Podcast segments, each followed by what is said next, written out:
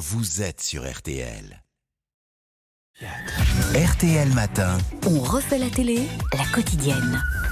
Alors Isabelle Morini-Bosque, notre soirée télévisée. Alors comme vous nous le disiez hier, bah, on note un nombre important de rediffusions pour limiter les dégâts évidemment face au foot sur TF1. Exactement. Par exemple le téléfilm de la 3, Avis de tempête, ou la spéciale d'Arte sur l'obésité, deux émissions de 2020. Allez hop. Sans oublier les 30 ans de carrière de Laurent Gérard sur TMC. voilà. Au moins trois diffusions déjà. Et oui, face au rouleau compresseur France-Australie sur TF1, et j'ai retenu hein, que c'était France-Australie, les chaînes limitent la casse, sauf un homme envoyé au front par sa chaîne, mais à 21h30, c'est Stéphane Plaza Bah oui. Sur M6. Alors vous me connaissez.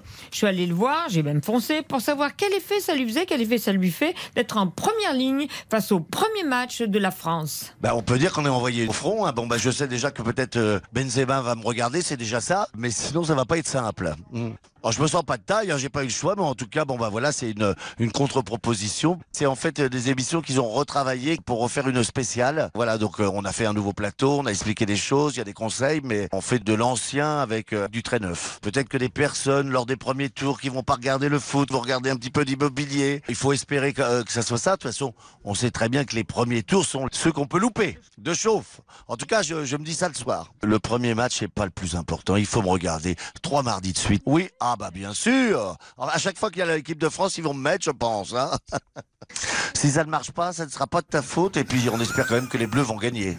Ce sera Ah, pas de bah ma faute, voilà, non, ça est c'est sûr. lucide. Soit dit pour aller là aussi droit au but. Alors on souhaite que les joueurs en fassent autant sur RTL et TF1. Bon, et après le match, deuxième euh, Ah du oui. Late Show euh, d'Alain Chabat. Exactement.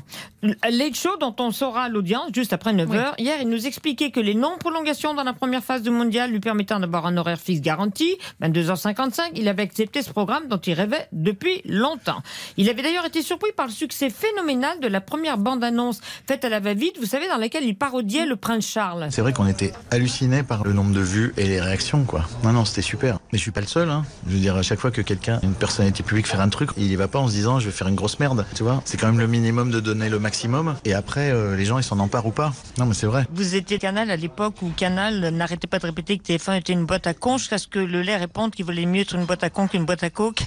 Tout le monde a changé. TF1, vous? Euh, vous voulez qu'on parle de CNews ou de C8 Moi, je veux bien en parler, hein, si vous voulez. Je sais que vous travaillez là-bas. Moi, j'ai toujours pensé que sur TF1, il y avait d'excellents programmes. D'accord. Mais vous, à une époque, Oui, c'était bah, les Guignols qui avaient fait euh, effectivement la boîte à compte, TF1, etc. Tout ça. Oui, oui, c'était Canal, bien sûr. En tout cas, aujourd'hui, les rapports que j'ai avec Ara Aprikian, que j'avais connu à Canal déjà, avec euh, Xavier Gandon et toute l'équipe dirigeante de Canal, de Canal, de TF1, tu vois, je me, me laisse une liberté totale. Le dialogue que j'ai avec eux, il est professionnel, constructif, bienveillant, intelligent, libre. Ils sont pas non plus bêtement fans. C'est un dialogue super agréable. Donc, euh, moi, je me sens euh, très très bien ici. Voilà.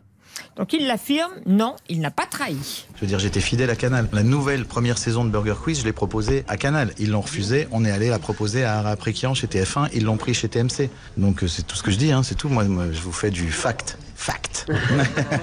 Je suis ravie que vous ayez fait un sketch sur le Qatar parce qu'effectivement, je sais que le Qatar fait l'actualité ces derniers temps. Oui, bah, vous verrez évidemment comment on s'amuse avec ça. On joue avec de l'actualité tiède et pas de l'actualité brûlante. Faut presque être en direct pour euh, l'actualité brûlante. Et puis euh, encore une fois, on est tellement bombardé d'actu que moi j'ai plus envie de changer un peu les idées euh, des gens et de filer un, un spectacle. Mais oui, on va faire des petites bêtises sur cette actu générale, on va dire. Et bien sûr, le Qatar en fait partie.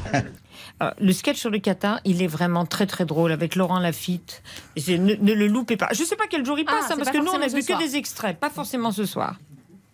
Bah, mes enfants, excusez-moi, non, mais je m'interrogeais sur le fait que nous allions parler au Sobuco. Ah ben allez, Allez, hop, directement, boum, Ah, directement. avec vous, Cyril Lignac. j'aime bien dire sans transition, Ah, bah ça voilà. fait comme les J'en Laurent Gérard qui est content. S'appelle Laurent Gérard. Sans, sans transition, un petit osso bucco. Alors on va prendre du jarret de veau. Bah, vas-y. Et ça c'est les vrais, ça c'est les bons plats mijotés que euh, il, adore ça. Mais ça Ah, c'est, j'adore. c'est même Laurent, c'est de la bonne cuisine, ça c'est de la Ben cuisine mijotée. Donc C'est on encore meilleur réchauffé. et c'est encore Bravo. réchauffé. Alors on prend le jarret de veau, on le colore dans une marmite. Ensuite, on ajoute des oignons, de l'ail, on fait caraméliser.